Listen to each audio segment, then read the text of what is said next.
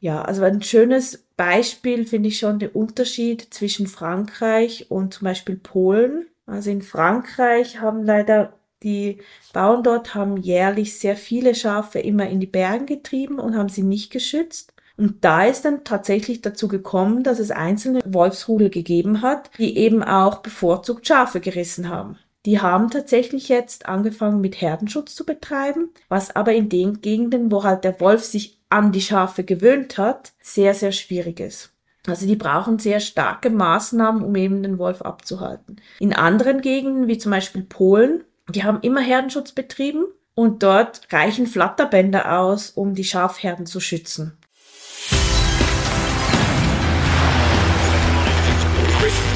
Gut zu wissen, der Erklärpodcast der Tiroler Tageszeitung.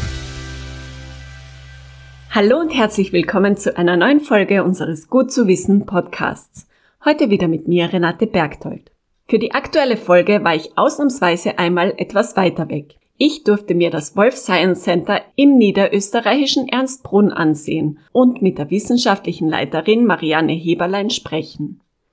Am WSC werden nordamerikanische Wölfe wissenschaftlich erforscht und ihr Verhalten Hunden gegenübergestellt.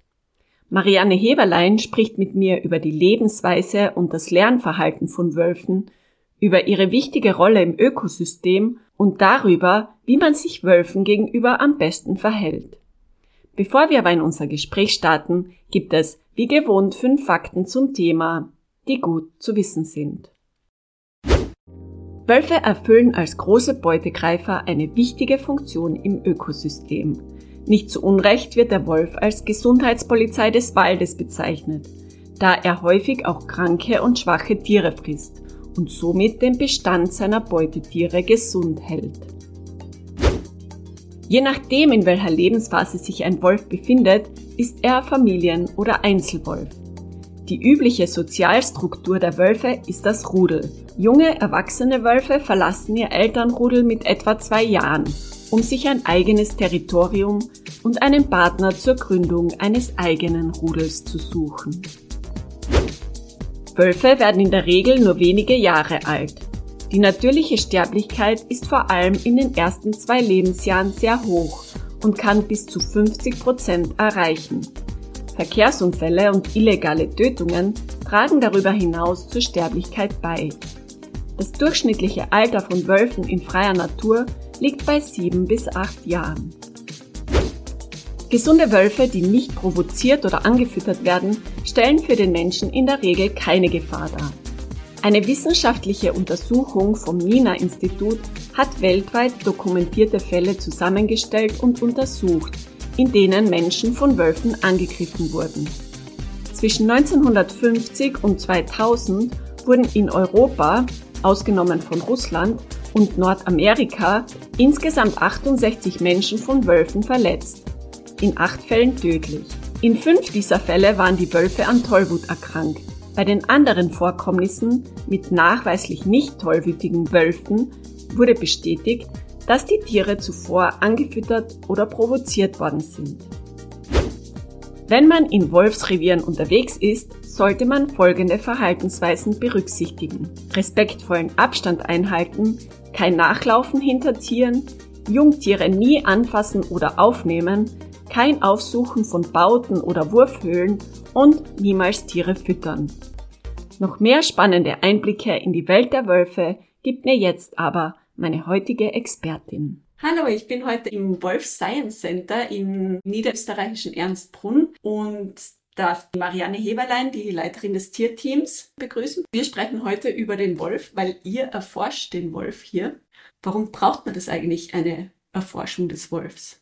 Also wichtig ist grundsätzlich mal einfach mehr über die Tierwolf zu wissen, zu verstehen, auch zu verstehen, was sind das überhaupt für Lebewesen, wie ticken sie, wie kann man sie einschätzen, was sind ihre Fähigkeiten.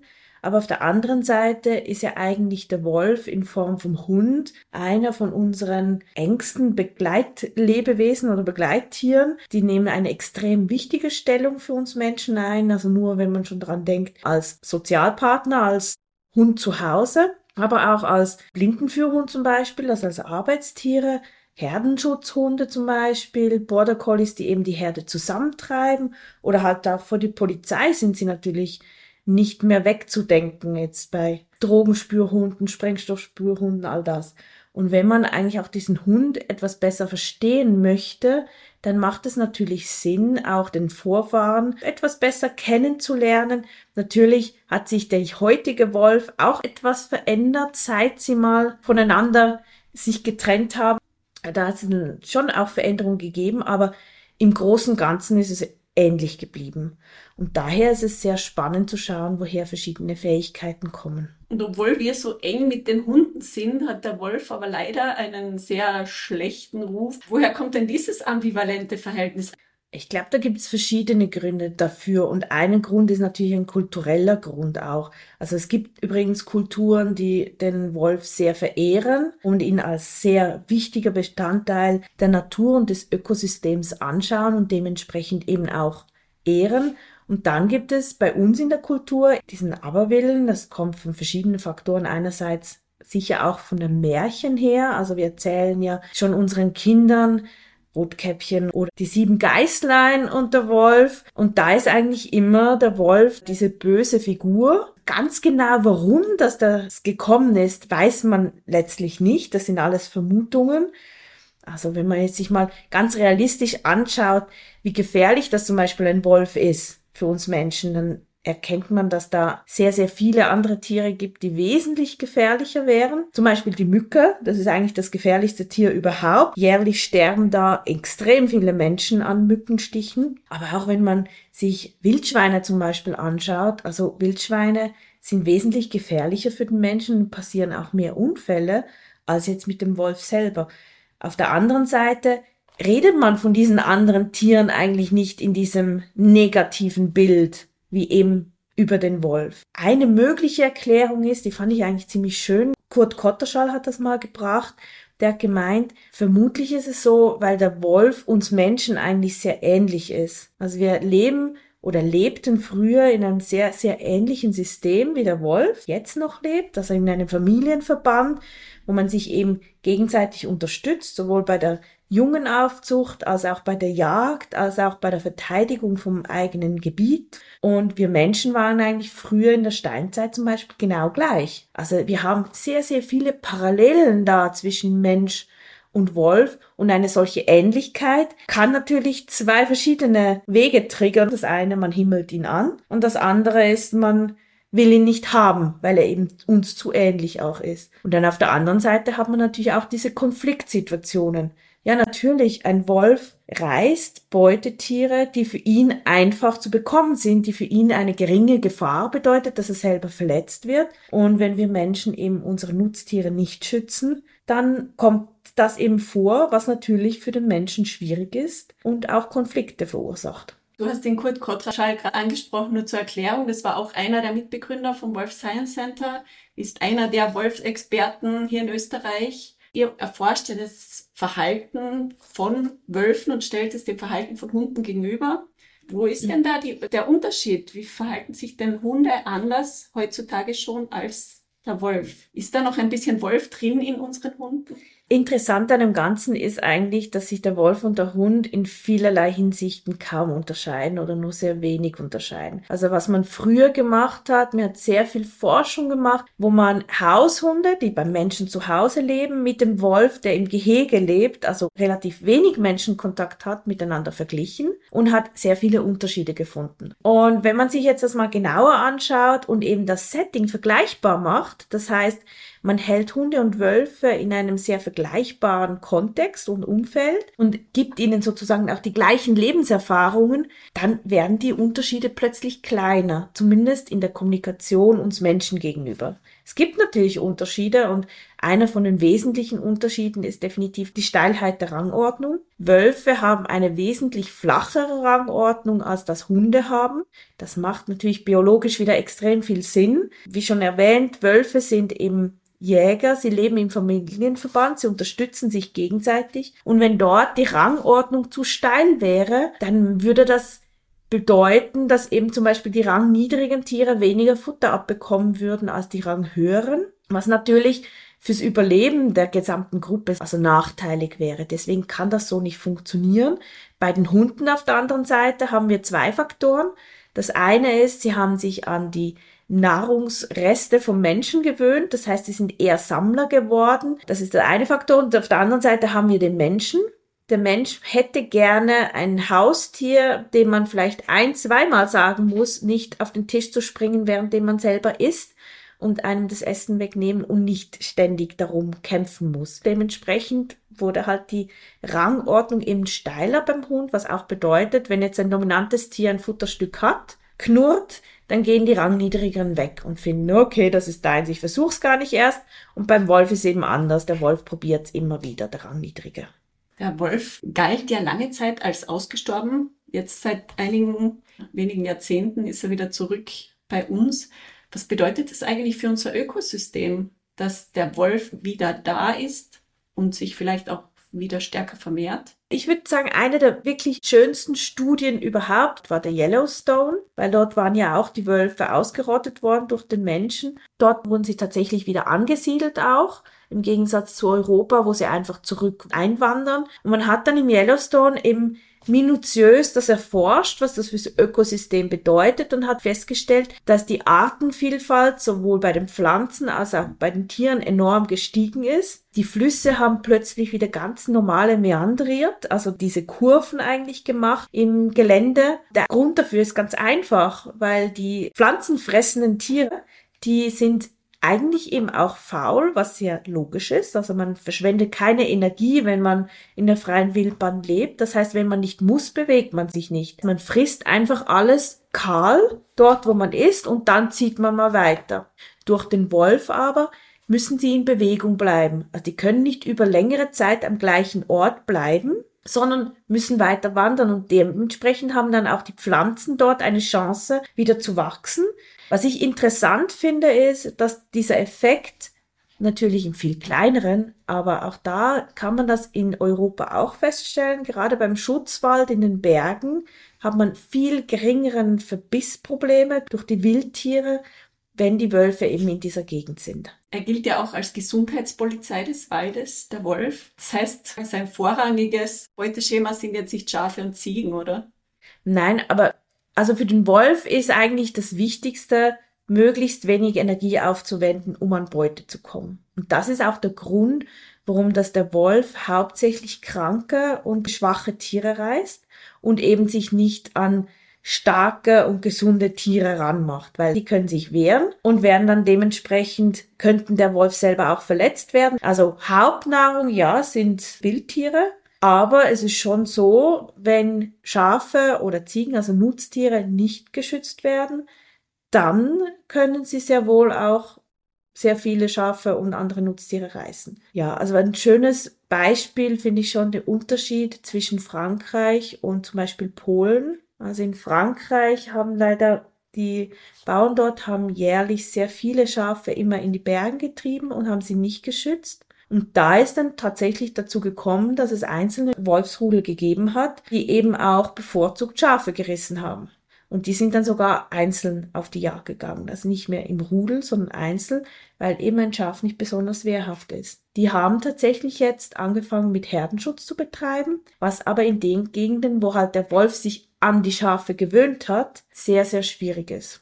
Also die brauchen sehr starke Maßnahmen, um eben den Wolf abzuhalten. In anderen Gegenden, wie zum Beispiel Polen, die haben immer Herdenschutz betrieben und dort reichen Flatterbänder aus, um die Schafherden zu schützen. Und das ist schon ein krasser Unterschied eigentlich. Aber man kann es auch sehr einfach erklären, warum das, das so ist. Weil Wölfe haben eine enorme Futterpräferenz. Also das, was sie als Jungtiere kennengelernt haben von den Eltern, das bevorzugen sie als Nahrung.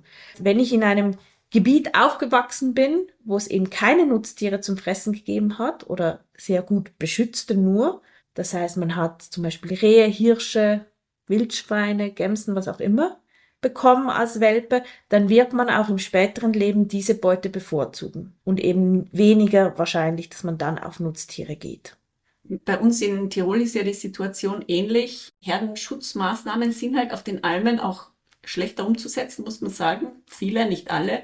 Aber es gibt ja dann immer wieder Beispiele, wo der Wolf sich als sehr intelligenter Jäger erweist. Da gab es zum Beispiel in Osttirol Erfindungen wie so ein elektrisches Armband für die Schafe. Das hat nichts genutzt. Elektrische Zäune springt da drüber. Also er lernt schon solche Barrikaden zu umgehen. Es kommt halt immer darauf an, wie gut das die Maßnahmen sind und wie effizient. Also wenn man natürlich nur eine Stromlitze irgendwo hinmacht, das überwindet der Wolf locker. Wenn es jetzt wirklich mehrere sind, wo er sich stromt, wenn er drankommt, dann hilft es schon was. Weil wenn sie ihn mal erwischt, dann äh, wird es nachher vermeiden. Wie ist dann das Verhalten innerhalb des Rudels? Bringen die das dann auch ihren Nachwuchs bei? Definitiv. In jeder Hinsicht ist das natürlich richtig. Sowohl wenn jetzt Elterntiere Erfolg hatten bei Nutztieren, bringen sie das ihren Jungen bei, aber auch umgekehrt. Also wenn sie die Nutztiere als eine potenzielle Gefahr anschauen, dann leben sie ihnen das auch vor und das wird dann auch weitergegeben. Es funktioniert eben leider in beide Richtungen. Was beim Wolf extrem schön ist, ist, dass er ja eigentlich seine Ressourcen nicht übernutzen darf. Das heißt, das ist eben, die Territoriumsgröße ist deswegen so variabel, dass du natürlich, wenn du in einem Gebiet bist, darfst du nicht einfach alle Beutetiere jagen, weil dann hast du später nichts mehr. Also es gibt dieses schöne Gleichgewicht zwischen Beutetiere und Beutegreifer. Das heißt, wenn der Beutegreifer mehrzahliger wird, mehr Beutetiere beansprucht, wird logischerweise der Anzahl Beutetiere runtergehen. Damit aber können die Jungtiere weniger gut ernährt werden. Dementsprechend geht die Zahl der Beutegreifer ebenfalls wieder zurück. Das heißt, die halten sich eigentlich immer die Waage gegenseitig, weil sonst würde das ganze System in freier Wildbahn gar nicht funktionieren. Ist bei uns ja immer wieder diese Diskussion, dass man Schutzräume quasi einrichtet, wo man den Wolf ansiedelt, damit er dann quasi nicht auf die Almen geht. Wäre das überhaupt möglich? Wenn ein ansässiges Rudel ein Territorium hat, dann bleiben sie, solange dieses Rudel existiert, in diesem Territorium. Also im Prinzip, wenn sich natürlich ein Wolfsrudel in einem Gebiet wohlfühlt und dort beheimatet ist, dann werden sie nicht von dort weggehen. Also ja, wenn man das als Schutzgebiet dann betrachtet. Aber auf der anderen Seite hat man dann halt immer noch die ein, zwei, dreijährigen Wölfe, die eben abwandern vom elterlichen Rudel und ein neues Gebiet suchen auch. Das heißt nicht nur, weil man Schutzgebiete hat, dass es dann nicht mehr zu Vorfällen kommen kann. Auf der anderen Seite, ein Schäfer in Deutschland hat einen Prozess geführt tatsächlich gegen, ich weiß jetzt nicht mehr, ob, also es muss die Regierung gewesen sein, die einen Abschussbefehl gegeben hat für ein paar von seinen Wölfen, also von den Wölfen in seinem Gebiet, wo eben er mit seinen Schafen gewohnt hat. Und er hat dann dort einen Prozess geführt und gesagt, nee, die Wölfe dürft ihr nicht abschießen, auf gar keinen Fall. Dann hat man ihn danach gefragt, ja, warum nicht? Und dann hat er dann gesagt, ja, das ist der Schutz eigentlich, damit meine Schafe nicht gerissen werden.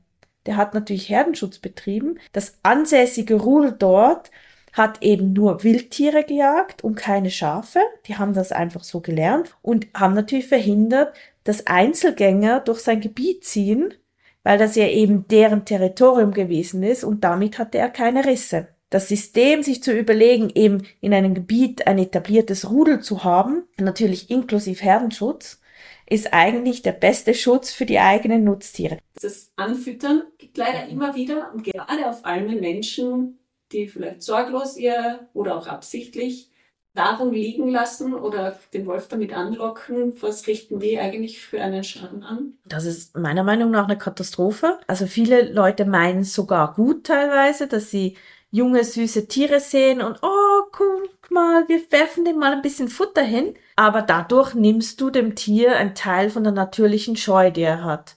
Und eigentlich dadurch entstehen erst sogenannte Problemwölfe, weil ein Problemwolf an und für sich existiert nicht. Aber wenn wir Menschen da eingreifen und eben die anfüttern, anlocken, einen Teil der natürlichen Scheu nehmen, dann werden die problematisch, weil sie immer mehr die Nähe des Menschen suchen werden auch. Und meiner Meinung nach sollte das unter Strafe gestellt werden. Es gibt immer wieder diesen großen Aufschrei, wenn dann ein Wolf in Siedlungsgebiet gesichtet wird.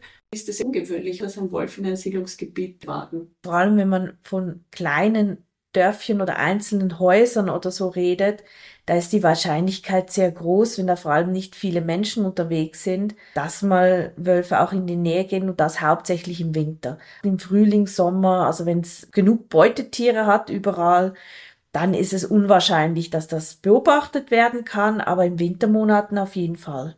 Und die suchen dann halt nach den Ressourcen, was die Menschen hinterlassen haben, vor allem wenn sonst nicht viele Menschen da sind. Also nichts Ungewöhnliches. Heißt jetzt nicht, dass der Wolf die Scheu verloren hat. Nee, wenn, grundsätzlich wenn nicht. Generell ist ein guter Stichpunkt. Was macht Mensch, wenn ein Wald auf einen Wolf trifft? Die Wahrscheinlichkeit ist äußerst gering, nehme ich an. Aber was, wenn es doch mal so weit kommt? Also ich sage immer als erstes beim normaldurchschnittlichen Wolf sich möglichst ruhig verhalten, sein Handy zücken und ein Foto machen und sich riesig darüber freuen. Die Wahrscheinlichkeit ist tatsächlich sehr, sehr gering, dass das mal passiert. Die meisten Wölfe wittern einem schon weit im Voraus oder hören einem. Kann passieren, wenn der Wind in die falsche Richtung steht, dass sie es nicht wahrnehmen können, wenn man kommt. Und dann eigentlich fliehen sie so oder so sofort. Außer es sind angefütterte Wölfe dann können sie sich teilweise auch anders verhalten und sind neugierig in der Nähe des Menschen, weil sie ja den Menschen von klein auf mit Futter verknüpft haben. Das heißt, sie haben gelernt, ah, Menschen sind in der Nähe, vielleicht fliegt dann da irgendwann mal ein Futterstück zu ihnen rüber. Kann man irgendwie erkennen, ob er aggressiv eingestellt ist? Zeigt das ein Wolf irgendwie? Grundsätzlich, wenn es jetzt tatsächlich mal so weit kommen sollte, dann würde er das schon zeigen, dann würde er sein Fell aufstellen, würde den Schwanz hochmachen, steif werden und drohen. Allerdings, also ich weiß nicht, ob das jemals vorgekommen ist beim Wolf, der auch fliehen kann, also der nicht in die Enge gedrängt ist, dass er tatsächlich irgendwelche aggressiven Zeichen zeigt. Wie gesagt, auch die angefütterten Wölfe sind meistens einfach neugierig und stehen dann da und beobachten die Situation was jetzt passiert und ob sie was bekommen oder begleiten die Menschen sogar in gewissen Abstand parallel dazu und gucken immer wieder her. Macht natürlich trotzdem sehr vielen Menschen auch Angst dann, das ist absolut verständlich. Auf der anderen Seite eben ist es, weil sie angefüttert worden sind. Was ist, wenn man einen Hund dabei hat? Muss man da irgendwas Besonderes beachten?